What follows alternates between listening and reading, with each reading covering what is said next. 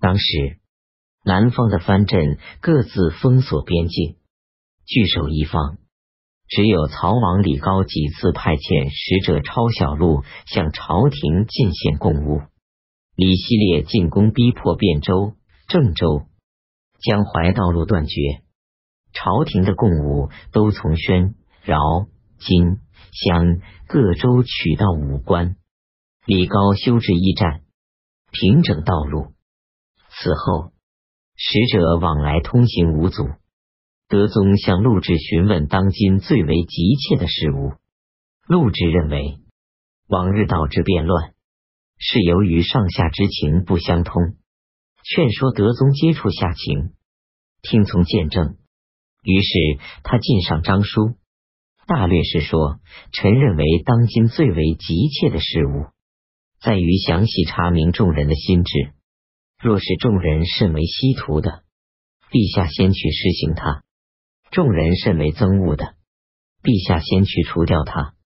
陛下所希图和憎恶的与天下人相同，而天下人不肯归向的事情，从古到今都是没有的。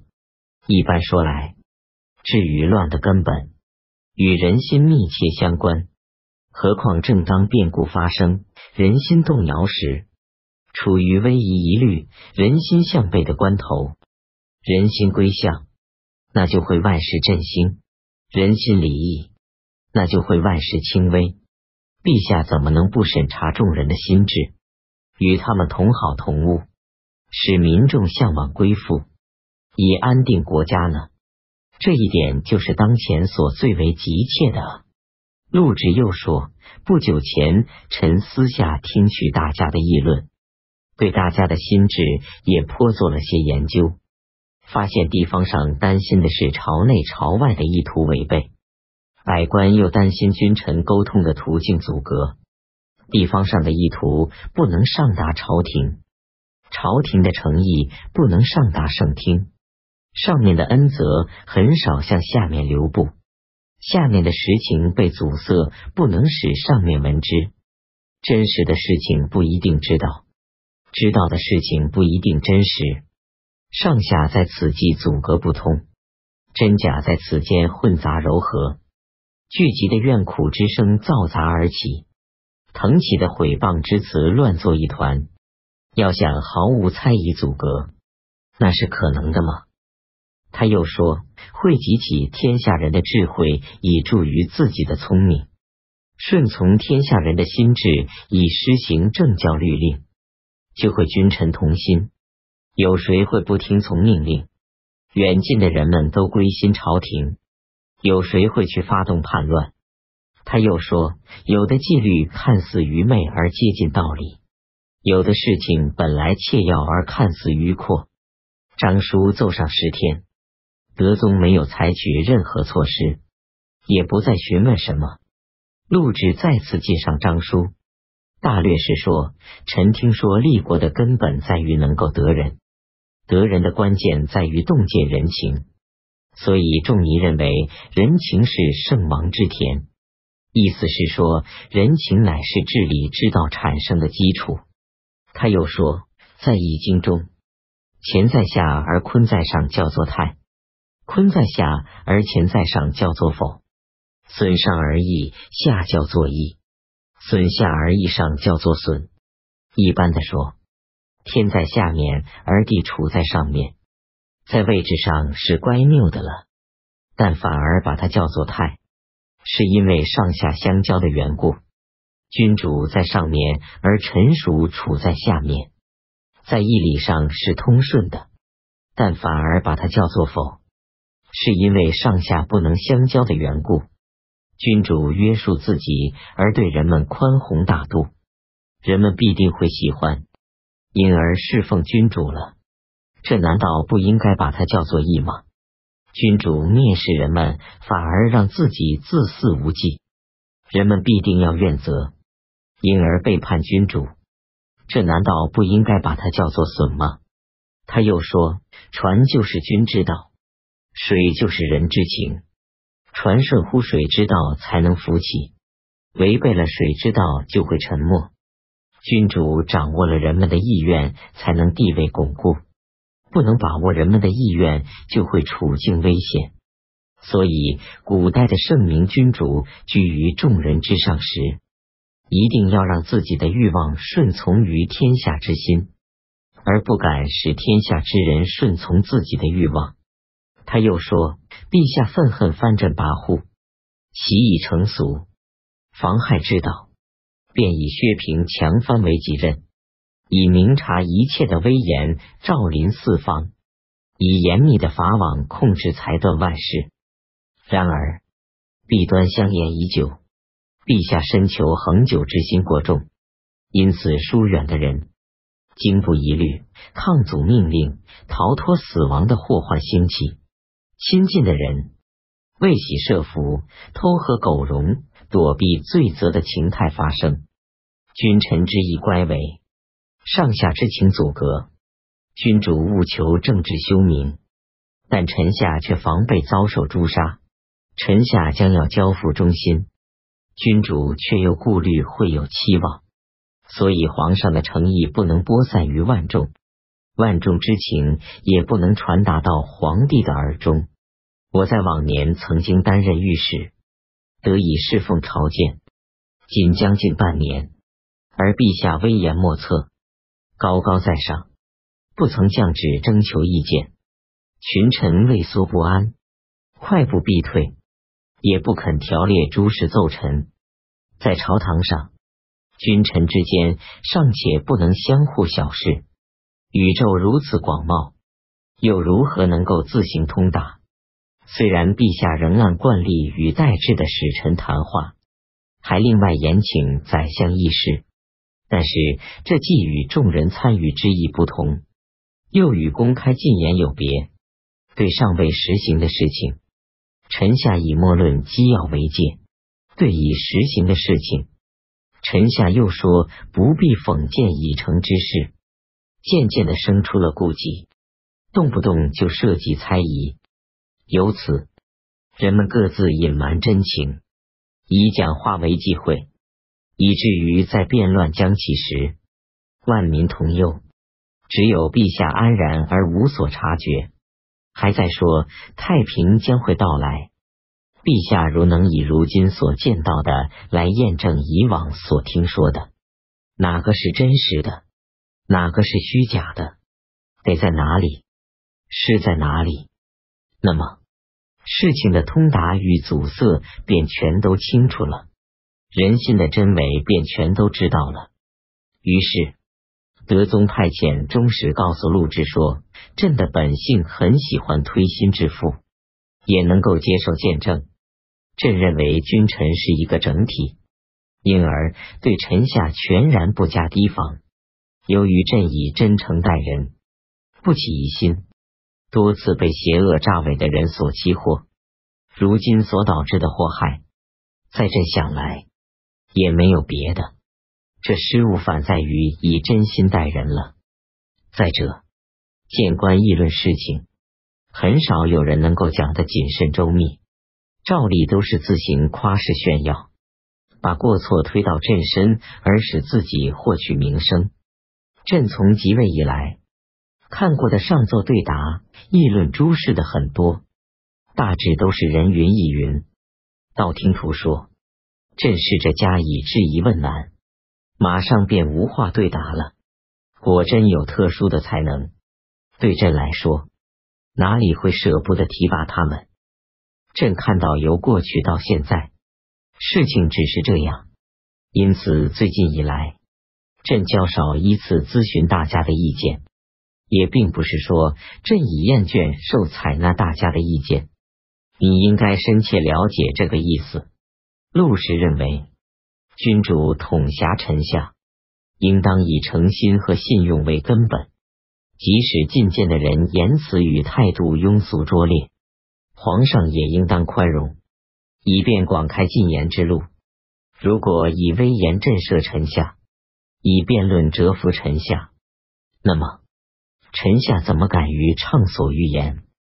陆贽再次上书，大略是说天子的法则。与上天的法则相同，上天不会因为地上有恶劣的树木便停止万物生长。皇上不应该因为时常碰到小人便废弃听取和采纳意见。他又说，只有诚心与信用，一旦失去便无法弥补。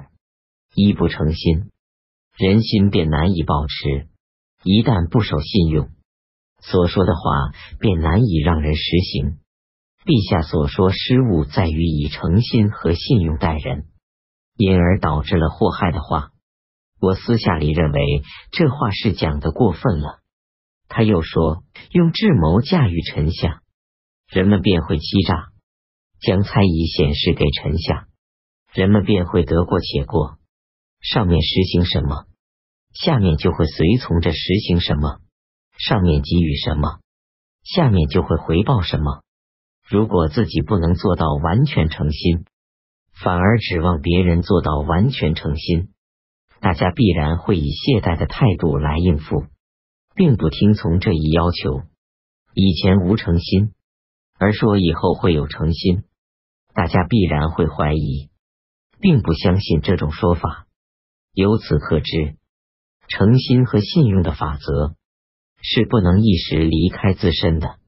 希望陛下谨慎的恪守这一法则，并且较之以往更认真的实行这一法则。后悔恐怕是不对的吧？他又说：“我听说众悔赞扬成汤时，不是称许他没有过错，而是称许他改正过错。尹吉甫歌颂周宣王时，不是赞美他没有缺失，而是赞美他能够弥补缺失。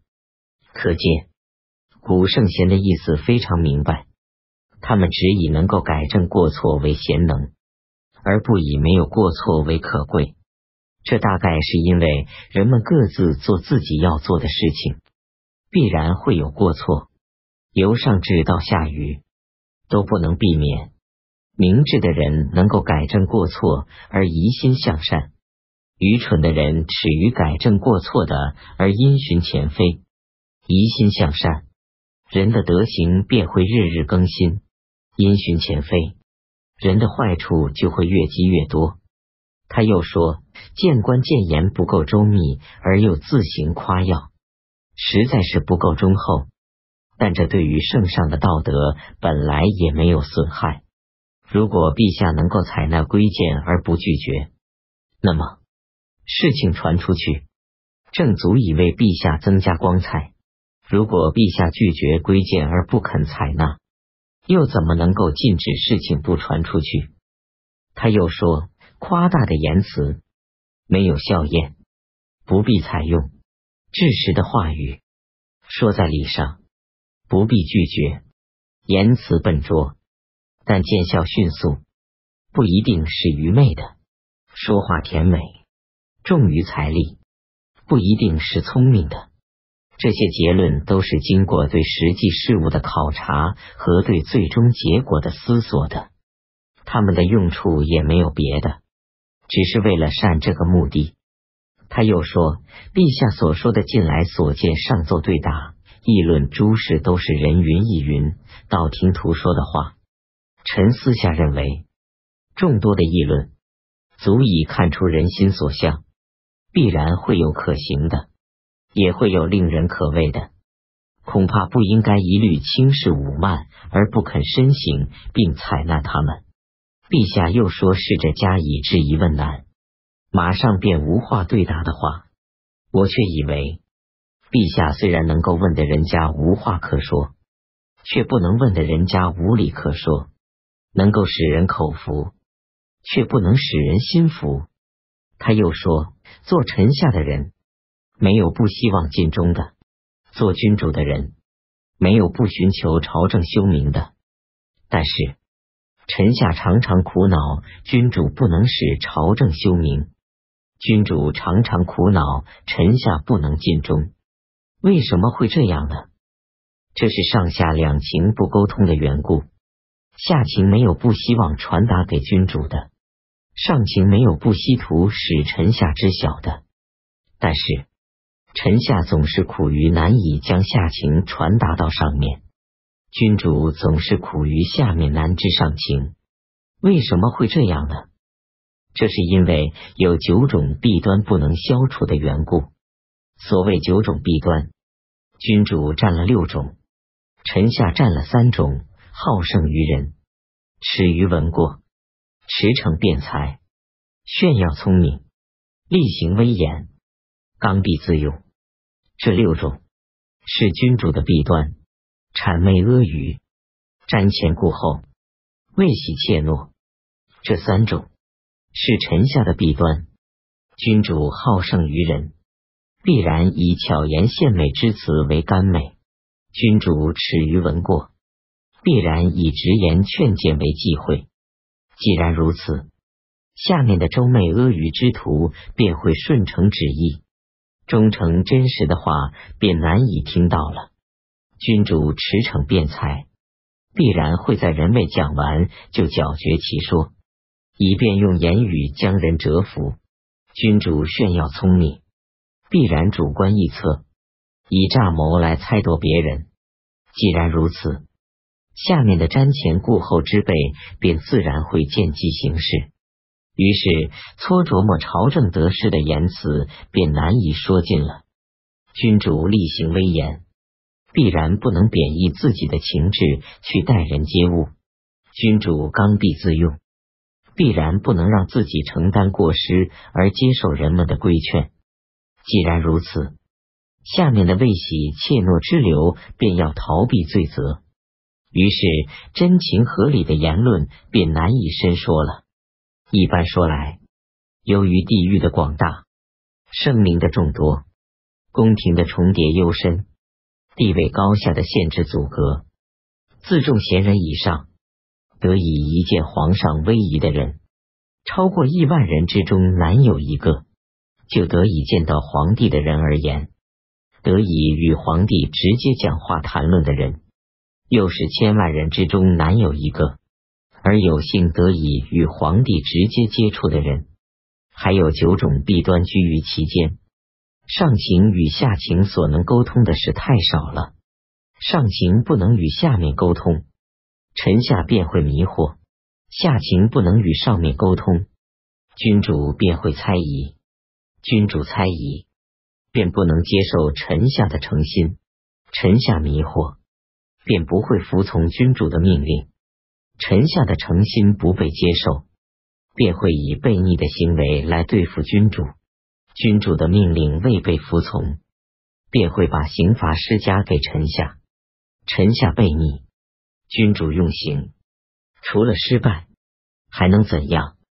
所以变乱多而治事少，自古以来便是这样。他又说，过去赵武说话迟钝，但却成了晋国的贤臣；将侯灌婴质朴而说话迟钝。但却做了汉家的宰相。如此说来，口有辩才的人行事，有时不一定可信；拙于言辞的人说理，有时未必就没道理。难以知人，这是为帝尧、帝舜所担忧的。怎么可以用君臣间的一答一问，便说是穷尽了知人的本领了呢？用这种办法来考察天下的人情。肯定大多不能符合实际，用这种办法去轻慢天下之事，必定会有遗漏的人才。他又说，觐见的人为数很多，表明我能够与臣下和睦相处；觐见的人进言直切，显示我能够包容群言；觐见的人狂言污妄，说明我能够宽恕别人；觐见的人泄露真情。张示，我能够从谏如流，这便是君主与进谏人相互补益的途径。进谏的人会有得到封爵赏赐的好处，君主也会有达到政治修明、国家安定的好处。进谏的人会博得正言劝谏的名声，君主也会赢得采纳众议的名声。即使这样，进谏之人仍然会有失于众肯的地方。而君主却是无不尽善尽美，君主唯恐正直的言论还不够殷切，天下事还没有全部听到，能够如此，君主采纳规谏的德行便光大了。德宗对陆贽的谏言颇有采纳。李怀光屯兵途中不肯前进，屡次上表揭露卢杞等人的罪恶，群臣议论喧腾，也归罪于卢杞等人。德宗出于不得已，十二月壬戌十九日，贬真启为新州司马。白志贞为恩州司马，赵赞为播州司马。宦官翟文秀是德宗所信任的人。李怀光又弹劾他的罪过，德宗也为此把他杀了。乙丑二十二日，德宗任命翰林学士、祠部员外郎陆贽为考功郎中，金部员外郎吴通威为直方郎中。陆贽上奏推辞说。刚到奉天，跟随皇上出走的将士们，照例应该加进两阶，而现在却只有翰林升官。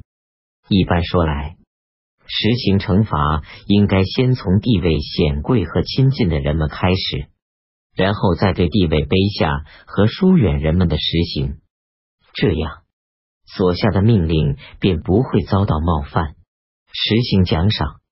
应该先从地位卑下和疏远的人们开始，然后再对地位显贵的亲近的人们实行，这样所记的功劳便不会漏略不全。